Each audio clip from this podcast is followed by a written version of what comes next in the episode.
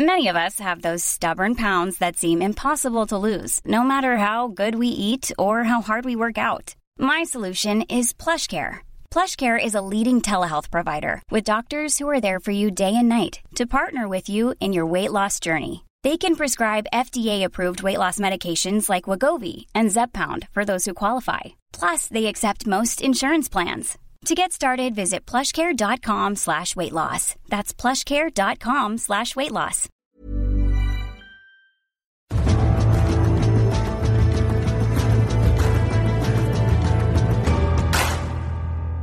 Die Corona-Krise trifft auch den Frauenfußball. Bis mindestens 30. April bleiben die Spielerinnen der Flyer-Alarm-Bundesliga in der Kabine. Der DFB prüft derzeit ein Unterstützungsprogramm, sollte die Liga weiter aussetzen. Darüber wollen wir heute sprechen und damit herzlich willkommen zu Extra Time, dem Eurosport-Podcast. Mein Name ist Alice Jotitje und ich bin natürlich nicht alleine, um über dieses Thema zu sprechen, sondern ich habe mir sehr starke und prominente Unterstützung geholt.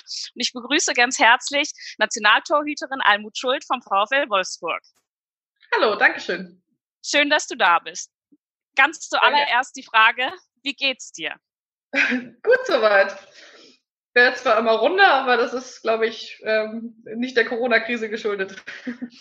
Ja, genau. Also da kommen wir auch gleich schon zu. Du pausierst derzeit und das sind ja aber eigentlich gute Nachrichten, denn du bist schwanger. Wie geht's dir?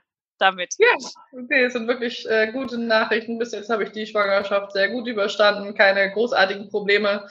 Ich bin sehr zufrieden, bin immer noch fidel, kann mich bewegen, kann ein bisschen Sport machen und ja, freue mich auf das, was kommt. Wie sehr trifft dich dann jetzt überhaupt dieser Lockdown in Anführungszeichen?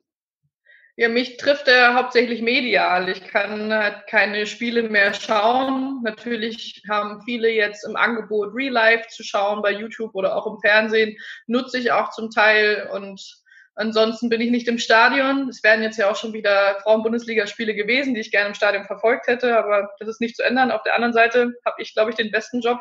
Ich bin nicht diejenige, die sich mit Trainingseinheiten selber fit halten muss zu irgendeinem Zeitpunkt, der noch nicht feststeht, um wieder ins in den Spielbetrieb einzusteigen, sondern ich mache so ein bisschen mein Ding und ja, bin froh, äh, ein, nicht, nicht in dieser Situation zu sein, im Ungewissen.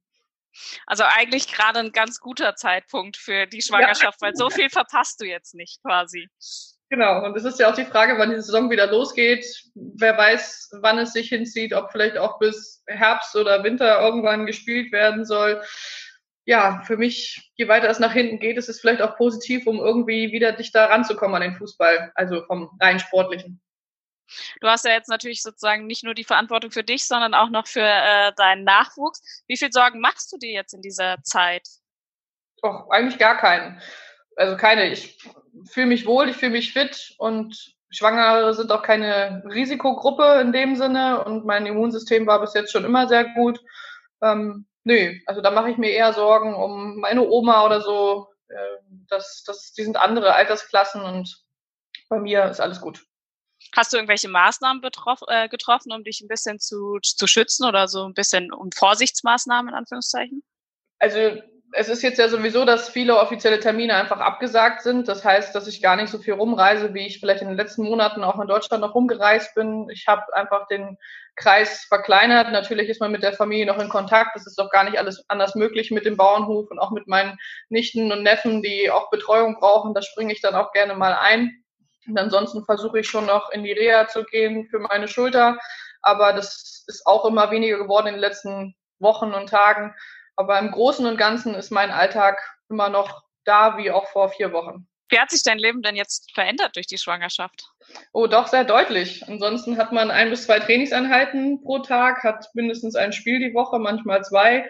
Man reist durch Deutschland und durch Europa und jetzt ja, kann man seinen Tagesablauf so ein bisschen selber bestimmen. Also ich kann natürlich sagen, nee, um neun Uhr passt mir die Reha nicht, ich würde halt gerne um 16 Uhr kommen und wenn das dann beim Therapeuten passt, ist es möglich. Und wenn ich eine Trainingseinheit auf dem Plan stehen habe, kann ich sie um 13 Uhr oder morgens um 7 oder abends um 19 Uhr machen. Also da habe ich sehr, sehr viele Freiheiten, die sonst im Mannschaftssport nicht gegeben sind. Und auch so ist es mal ein Wochenende frei. Ich muss beim Spiel erst wirklich beim Spiel da sein und äh, schaue mir dann an, wie die anderen arbeiten, muss nicht vorher beim Aufwärmen, bei der Besprechung oder beim gemeinsamen Essen sein. Das ist schon da irgendwie ein anderes Leben. Und ja, es ist aber auch so, dass man das vermisst. Also ich spiele halt jetzt gerade keinen Fußball mehr. Das ist auch mit, mit meiner Kugel nicht mehr möglich. Hm. Aber es ist eine neue Erfahrung, ist auch nicht schlecht. Und mir hat es auch sehr großen Spaß gemacht, in den letzten Monaten Interviewtermine, Podcasts und so weiter wahrzunehmen, weil man eine ganz andere, ja, ganz anderen Blick bekommt auf die Medienarbeit. Kommst du denn dann nochmal zurück, wenn es so viel Spaß macht, so viel Freizeit zu haben?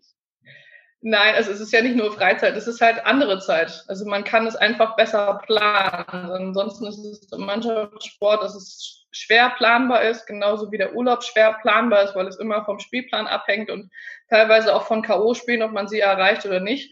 Und von dem Mannschaftstraining, wie es liegt. Ähm, aber ich vermisse, wie gesagt, auch dieses ganze Miteinander, das in der Kabine sein, mit den 25 anderen Mädels auf dem Platz zu stehen, gemeinsam wirklich zum Spiel zu fahren, sich zu konzentrieren, ja, einfach ein Spiel zu gewinnen, mit dem Ball mit anderen zu interagieren und im Stadion vor den Zuschauern zu sein. Es gibt viele, viele tolle Sachen, die jetzt nicht da sind und von daher ist schon der Wille, wieder zurückzukommen.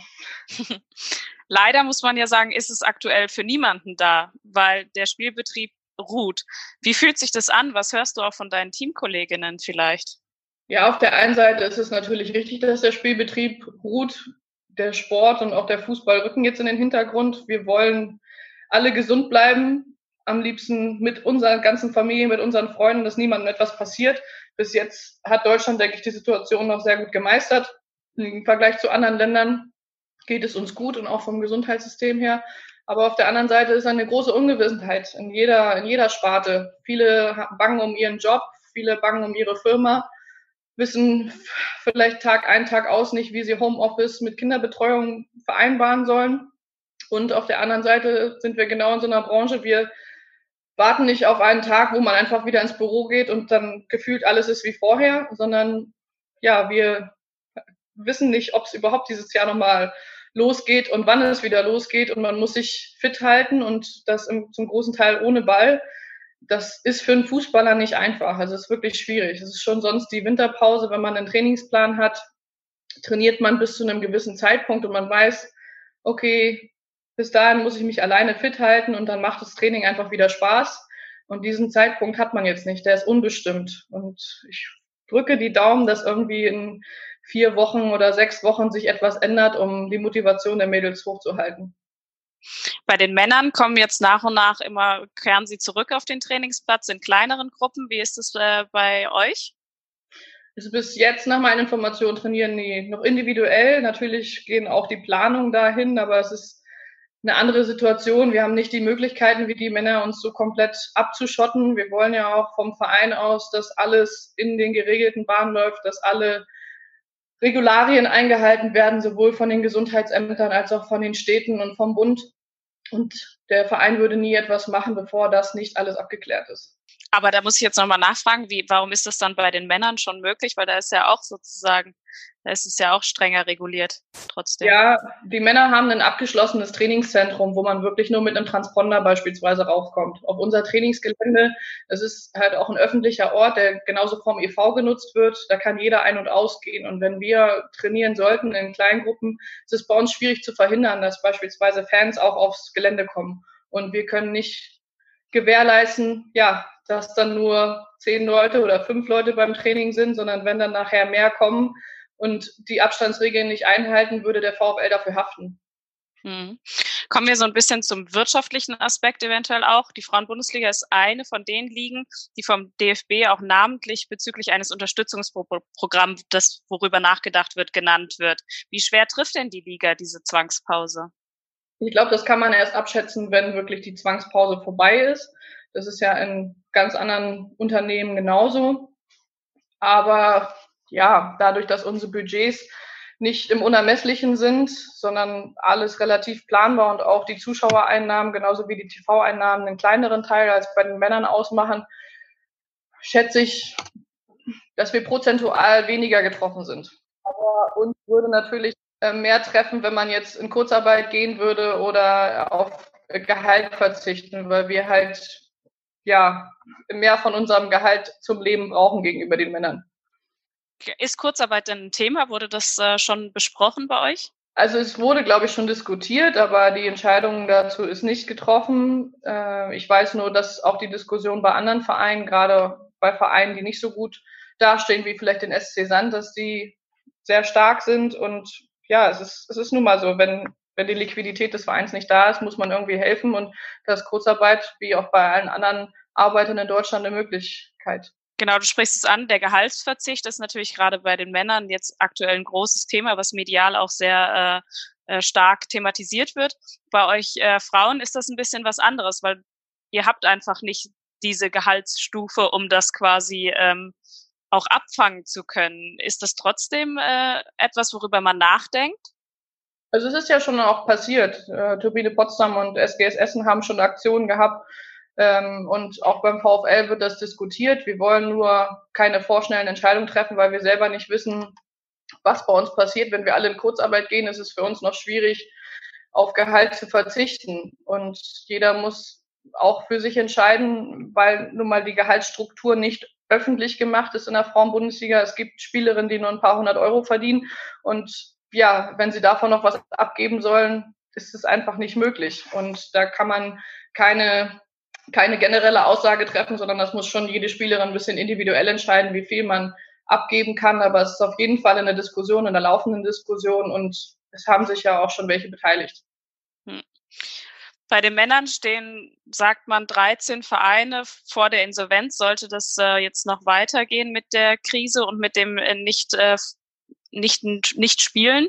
Ähm, wie ist es bei euch Frauen, gerade die kleineren Vereine, die keine großen ähm, Abteilungen im Hintergrund haben, wie Turbine Potsdam zum Beispiel, sind da bedroht, richtig? Ja, beispielsweise, aber es ist auch der SC Sand, den ich schon genannt habe, der mhm. fällt mir immer zuerst ein, weil sie auch noch nicht so eine ganz lange Tradition haben wie Potsdam. Potsdam hat das Glück, dass sie in der Stadt an sich sehr gutes Ansehen haben und schon lange treue Sponsoren aber genau diese Vereine wird es treffen. Ähm, es kann natürlich auch, wenn wir jetzt hören, 13 Vereine von der ersten und zweiten Männerliga sind irgendwie bedroht. Vielleicht ist da auch ein Verein darunter, der eine Frauenabteilung hat und dann ja, wird es die Frauen dann auch irgendwie treffen. Also es ist, es ist schwierig. Mich macht es natürlich traurig, aber es ist die Situation, die viele Menschen in Deutschland jetzt haben. Viele Unternehmen, ich merke das hier im Dorf auch, auch die Handwerker wissen nicht, wohin, was sollen sie tun, sie kriegen die Aufträge nicht oder viele sagen, sie sollen momentan gerade dort nicht arbeiten, sie müssen trotzdem ihre Mitarbeiter bezahlen. Das ist im, im Frauenfußball genauso ein Thema und ich hoffe, dass wir alle aus dieser Krise finanziell vernünftig rauskommen und das auffangen können in den nächsten Jahren. Tauscht ihr euch da auch aus mit den Männern vom Profifußball, was, was, was bei denen so läuft oder ist da kein Austausch vorhanden? Also bis jetzt habe ich noch keinen direkten Austausch mit jemandem aus dem Männerfußball gehabt. Ich hatte einen Austausch schon mit dem Deutschen Fußballbund, weil ich da auch im Mannschaftsrat bin von der Nationalmannschaft. Da gab es Gespräche und da haben wir auch ähm, unsere Bereitschaft an sich erklärt. Aber wie gesagt, bei uns Frauen, wir, wir können nicht einfach sagen, jeder spendet mal 50.000 Euro. Das ist, das ist nicht drin, sondern es würde bei uns ja eher darum gehen, in den nächsten vier, sechs Wochen zu gucken, wie wird bei uns gekürzt oder auf was müssen wir verzichten, um dann eine Entscheidung treffen zu können, okay, das können wir halt noch weiter abgeben oder wir können einfach nichts abgeben, sondern wir sind auch auf Hilfe angewiesen. Und das ist dem DFB aber auch so bewusst und wird auch so akzeptiert. Das ist dem DFB auf jeden Fall bewusst. Also sie, sie kennen die Zahlen und äh, für sie ist es einfach schon gut, dass wir da überhaupt solidarisch drüber nachdenken und dass wir in die Gespräche gehen. Kommen wir jetzt mal so ein bisschen zum Spielbetrieb auch. Ähm, der VfL-Trainer Lerch, der hatte in einem Interview vorgeschlagen, dass man englische Wochen macht, dass man die Winterpause verkürzt oder sogar ganz verzichtet. Wie kannst du dir vorstellen, dass es weitergeht? Aktuell heißt es 30. April, aber es ist ja noch nicht klar, ob es dann zum ähm, 1. Mai überhaupt wieder weitergehen kann. Ja, es gibt viele Möglichkeiten. Das hängt ja von den ganzen Entscheidern ab. Natürlich ist es möglich, in der Frauenbundesliga die Winterpause sozusagen einzustampfen oder zu verkürzen. Da haben wir mehr Spielraum als die Männer es muss dann nur gegeben sein, dass dann die Spiele, die wirklich in den Wintermonaten, also Mitte, Ende Dezember und auch Anfang Januar, wenn die stattfinden, dass auch wirklich eine Rasenheizung dort ist und nicht dann aufgrund von Wetter diese Spiele wieder verlegt werden, weil man dann in die Bedrohung kommt bezüglich des Spielplans. Aber das ist eine Möglichkeit. Es ist auch vielleicht eine Möglichkeit, den Sommer durchzuspielen und dadurch eine längere Winterpause dann zu machen, dass halt sozusagen die Sommerpause in die Winterpause verlegt wird, ist vielleicht auch besser, um nicht witterungsbedingt noch mehr Spiele absagen zu müssen. Also ja, aber ich denke schon, wenn wir nicht im Mai anfangen können zu spielen, dass das Transferfenster und somit auch die Verträge vom 30. Juni verlegt werden müssen, weiter nach hinten, dass die Verträge vielleicht 30. Juli oder auch 15. August irgendwie sowas enden und damit auch die Spielzeiten verschoben werden. Wie ist es? Es gibt ja natürlich auch schon einige Spielerinnen, die äh, bei einem neuen Verein unterschrieben haben oder sowas. Äh, zum Beispiel Menalin Leupolz hat bei Chelsea unterschrieben.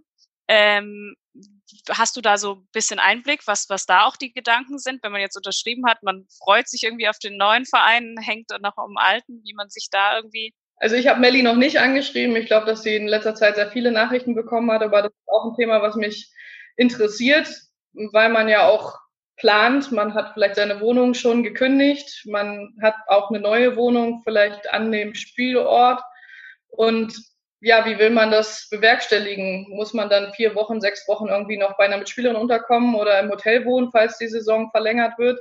Äh, und auch der neue Verein, der kann darauf pochen, der Vertrag läuft ab dem 1.7. Da wäre dann FIFA, UEFA und DFB gefragt, dass sie ausstellen als Spielbetriebsverband zu sagen, tut uns leid, aber der Vertrag ist halt erst später gültig. Also da wird es noch viele Diskussionen und viel Rechtsstreit geben, weil natürlich Vereine sowohl Spielerinnen halten wollen, als auch neue Spielerinnen, wo sie denken, dass das eine Verstärkung darstellt, schon früher bekommen wollen, vielleicht auch für die entscheidenden Spiele der Saison. Also es, ja, aber auf der anderen Seite gibt es auch Spielerinnen, die vielleicht momentan verletzt sind, die haben mehr Zeit zurückzukommen, jetzt vielleicht dann noch in die Saison einzugreifen. Also es gibt auch immer positive Sachen, die man, die man sehen kann und ich bin immer eher ein Optimist und ich glaube, dass der Fußball diese Krise meistern wird, ein bisschen solidarischer wieder zusammenrückt, dass es nicht mehr so viel um Geld geht, sondern einfach um dieses große ganze Fußball, um Integration, um ein Miteinander und dann werden wir das auch alles geregelt bekommen. Glaubst du vielleicht sogar, dass der Frauenfußball aus dieser Krise so ein bisschen ähm, gestärkt hervorgehen kann, weil sich halt zeigt, ähm, wie du sagst, mit den TV-Geldern, die gleich äh, verteilt sind, so ein bisschen zeigt, okay, wir haben uns ganz gut aufgestellt, wenn auch vielleicht auf kleinerem Niveau im Verhältnis zum Männerfußball, aber wir sind sozusagen, ähm, wir haben es irgendwie dann geschafft. Ja, ich hoffe vielleicht, dass es einen regeren Austausch zwischen Frauen- und Männerfußball gibt, also dass das weiter ausgebaut wird, um, um genau das zu zeigen. Vielleicht ist es gut, Sachen solidarisch zu verteilen, weil jetzt kommt es ja irgendwie auf eine andere Art und Weise auch wieder dazu, wenn dann Dortmund, Bayern, die ganzen Champions League Vereine Geld spenden, auch um andere Vereine vor der Insolvenz zu bewahren oder auf TV-Gelder zu verzichten, ist es ja nicht viel anderes, als wenn man schon vor der Saison solidarisch für jeden einen gleichen Beitrag gegeben hätte. Also ich hoffe einfach, dass allgemein der Fußball ein bisschen davon abgeht, nur aufs Geld zu schauen. Ich hoffe auch, dass sich da die Premier League nochmal wieder ein bisschen als Vorbild hinrückt und nicht eher negative Schlagzeilen macht wie in den letzten Wochen. Und ja, da gibt's auch andere Ligen äh, in Spanien, in Italien, da wird man genau sehen, was jetzt kommt. Manchmal ist halt so eine Krise gut, um einen neuen Status quo zu haben, dass die Leute darüber nachdenken, was ist vorher gut, was ist schlecht gelaufen und wie können wir uns besser vorbereiten, damit es niemandem schlecht geht. Mhm. Jetzt gehen wir mal davon aus, es geht weiter. Dann geht es ja wahrscheinlich ohne Fans weiter. Was wäre, würde das für euch, für den Spielfluss auch für einen Unterschied machen? Also direkt in der Frauen-Bundesliga oder im Frauen-DFB-Pokal bis aufs Finale macht es nicht so einen riesengroßen Unterschied. Natürlich ist es schön, wenn man 1000 und auch 1500, vielleicht auch 2000 Zuschauer hat, aber es gibt einfach auch Spiele, wo nur 200, 300 da sind und ja, da haben wir dann nicht so einen großen Unterschied, wenn es dann bei Null ist, beziehungsweise nur bei den eigenen Mitspielerinnen und bei den Betreuern. Das hat man ja bei Testspielen im Frauenfußball normalerweise auch. Bei Männern, selbst bei Testspielen sind Tausende von Zuschauern da. Für die ist, glaube ich, die Umgewöhnung um einiges schwieriger, weil sie von diesen Emotionen geleitet werden und die, glaube ich, auch brauchen gerade diese Anerkennung. Es gibt ja schon andere ehemalige Spieler, die das zugegeben haben. Ich kann mich sehr bildlich an Stefan Kunz erinnern, der gesagt hat, nach meiner Karriere hat mir das einfach gefehlt, vor mich von 30.000 Leuten feiern zu lassen. Ich habe eigentlich Tore geschossen, um mich feiern zu lassen. Und das würde da wegfallen. Und beim Frauenfußball ist es dann doch eher, dass wir aufs Ergebnis spielen, weil wir doch nicht so, ja, diese Fangemeinschaft haben. Und deswegen wollen wir, denke ich, die Saison zu Ende spielen. Natürlich am liebsten mit Fans, aber wenn es erstmal ohne ist, dann wäre es so. Also lieber ohne Fans spielen als gar nicht. So würde ich das sagen, ja. Und das heißt vielleicht auch nicht gar nicht. Vielleicht ist es genauso wie jetzt bei Pressekonferenzen, was man sieht, dass immer ein Stuhl dazwischen oder zwei Stühle dazwischen frei bleiben muss. Vielleicht kriegt man es hin, dass dann unser Stadion hat ja eine Kapazität ungefähr von 5000 Zuschauern, wenn dann trotzdem 1000 kommen, dann hat man halt einen von fünf Plätzen besetzt. Da wäre die Abstandsregel genauso gegeben. Man muss halt nur darauf achten und dass halt auch die Leute es wirklich ja, ernst nehmen und dann wäre es genauso möglich. Kommen wir noch mal ein bisschen zu dir persönlich zum Ende raus. Ähm, eigentlich solltest du im Sommer auch als TV-Expertin bei der EM arbeiten. Ähm, wie hast du von der Absage, wie hast du auf die Absage reagiert? Das war ja jetzt für dich vielleicht dann doch auch ein Highlight. Ja, es wäre auf jeden Fall ein Highlight gewesen, also denke ich zumindest. Das kann man ja auch erst im Nachhinein sagen, aber ich habe mich sehr auf die Aufgabe gefreut. Aber es hat sich abgezeichnet, also ich bin ja da auch Realist. Wenn jetzt keine Spiele stattfinden, wie soll dann eine Europameisterschaft im Sommer stattfinden? Aber die Europameisterschaft wird nächstes Jahr nachgeholt und vermutlich wird die Europameisterschaft der Frauen auch verschoben auf ein Jahr später, weil man nun mal nicht bei den Frauen zwei Turniere in einem Jahr spielen kann. Es ist Olympia und es sind drei Mannschaften aus Europa für Olympia qualifiziert, die auch bei der Europameisterschaft sonst spielen würden. Deswegen muss unsere EM irgendwo hingeschoben werden. Und ich hoffe dann natürlich Zeit zu haben für die Männer-EM und hoffe, dass das Angebot weiterhin steht. Aber ja, also die Aufgabe ist nicht komplett weg. Sie ist einfach nur jetzt auf Eis gelegt. Das ist auch in Ordnung. Und ich habe ja vermutlich so auch genug zu tun im Sommer. Wird nicht langweilig. Ja, was ist denn jetzt so, wie geht denn dein restliches Jahr in Anführungszeichen auch weiter? Du bist ja schwanger, jetzt kommt irgendwann der Nachwuchs. Wann wolltest du denn eigentlich wieder einsteigen oder wann war sozusagen so die Deadline, die du dir gesetzt hast auch? Eine Deadline kann ich mir gar nicht so richtig setzen, weil es etwas ist, was ich noch nie erlebt habe und auch viele in der Frauen-Bundesliga so noch nicht mitgemacht haben. Also es gibt wenig Erfahrungsberichte. Natürlich gibt es die im Ausland, in den USA, in Island, Norwegen und so weiter. Es gibt Spielerinnen, die nach drei Monaten wieder auf dem Platz gestanden haben, weil ich möchte mir da auch keinen unnötigen Stress machen. Ich möchte körperlich erstmal wieder fit sein. Ich möchte, dass mit dem Nachwuchs alles gut läuft, dass auch die Tagesabläufe so sind, dass man wirklich seine Leistung bringen kann, sowohl im Training als auch im Spiel. Und es wäre schön, in diesem Jahr wieder auf dem Platz zu stehen. Ich hoffe, dass es irgendwie im Herbst, im Winter irgendwann funktioniert. Aber es gibt so viele unsichere Faktoren, dass ich da jetzt keine konkrete Aussage treffen möchte. Dann habe ich noch eine Frage. Viele von deinen Kolleginnen unterstützen, wie zum Beispiel auch Alexandra Popp, die ähm, Spendenaktion wie Kick Corona von Leon Goretzka und Joshua Kimmich. Hast du auch mal darüber nachgedacht oder ist das für euch so ein Gesprächsthema? Also wir haben auf jeden Fall schon äh, drüber gesprochen. Alexandra Popp ist ja auch im, also Kapitänin von der deutschen Nationalmannschaft. Das heißt, mit dem Mannschaftsrat hatten wir sowieso Kontakt, genauso auch vom Mannschaftsrat mit dem VfL Wolfsburg. Ich wollte jetzt einfach nochmal abwarten, was wir auch vom VfL Wolfsburg, von den Mädels äh, irgendwie noch an gemeinsamen Aktionen vielleicht haben. Ich muss ja dann letzt immer noch in meinem verletzten Geld, was sowieso schon dann weniger ist, genauso wie mit der Aussicht auf den Nachwuchs äh, ein bisschen schauen, was ich wie mache. Aber äh, ich will mich auf jeden Fall irgendwo auch noch beteiligen und da muss ich abwägen, welche Aktion die genau richtige ist. Und ich glaube, wie Corona ist eine sehr tolle Initiative, hat schon sehr viel Zuspruch bekommen. Finde ich toll, dass Leon Goretzka und Joshua Kimmich da Vorbilder gewesen sind und auch immer noch sind.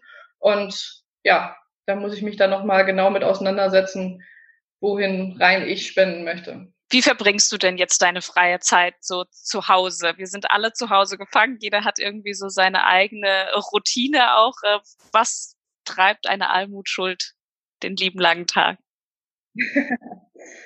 ja, zum Beispiel Telefon- oder Videokonferenzen kann ähm, sowohl jetzt Media, also journalistisch sein, als auch so ein bisschen Homeoffice ähm, mit den Mannschaftsräten. Aber ich habe auch zum Teil noch Spiele analysiert in der Vorbereitung auf meinen Job im Sommer mit der Europameisterschaft, dass ich mir Torhüter angeguckt habe im Speziellen.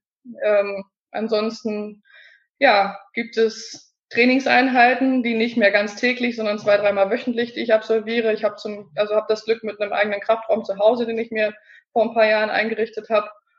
Und so auf dem Dorf braucht meine Familie immer Unterstützung, wie zum Beispiel meine Nichten, meine Neffen, als auch auf dem Bauernhof. Wenn ich helfen kann, helfe ich da sehr gerne. Äh, dann bin ich auch in der Reha, fahre da noch nach Wolfsburg oder nach Braunschweig zur Behandlung beim Therapeuten. Ähm, ja, und ansonsten Haushalt, Küche. mein Mann ist momentan auch gerade auf Krücken, der hat noch, noch ähm, eine Knie-OP gehabt, den darf ich dann zur Arbeit fahren, abholen, mich ein bisschen um ihn kümmern. Also mir wird auf jeden Fall nicht langweilig, aber es ist, es ist ein anderer Tagesrhythmus als sonst als Fußballerin. Dann sage ich äh, viel Erfolg weiterhin bei dem Tagesablauf und äh, bei der weiteren Zukunft. Bedanke mich ganz herzlich und ähm, leg euch noch ans Herz. Ähm, schaut doch mal auf unsere sozialen äh, Netzkontakte sozusagen. Bei Twitter sind wir zu finden unter dem Hashtag Eurosport Podcast. Bei Instagram at eurosport.de de ganz wichtig, sonst äh, landet ihr bei den Kollegen, den internationalen. Und äh, werft doch mal einen Blick auf äh, eurosport.de. Da haben wir gerade ein ähm, Porträt von Jamie Vardy, der im Vergleich zu den anderen Top-Stürmern vielleicht nicht ganz die Aufmerksamkeit bekommt, die er verdient. Und zudem möchte ich euch noch unseren äh, Tennis-Podcast mit den Legenden Boris Becker, Simona Halep, Tommy Haas und Mats Wielander ans Herz legen. Äh, da sind ganz spannende Themen dabei. Und ansonsten bleibt mir noch zu sagen, vielen, vielen Dank, Almut, dass du dir die Zeit genommen hast und so offen drüber okay. gesprochen hast. Ähm, bleib du und ihr da draußen auch weiterhin gesund und äh, wir hören uns das äh, nächste Mal bei Extra Time, der Eurosport Podcast. Danke, bleibt ebenfalls gesund.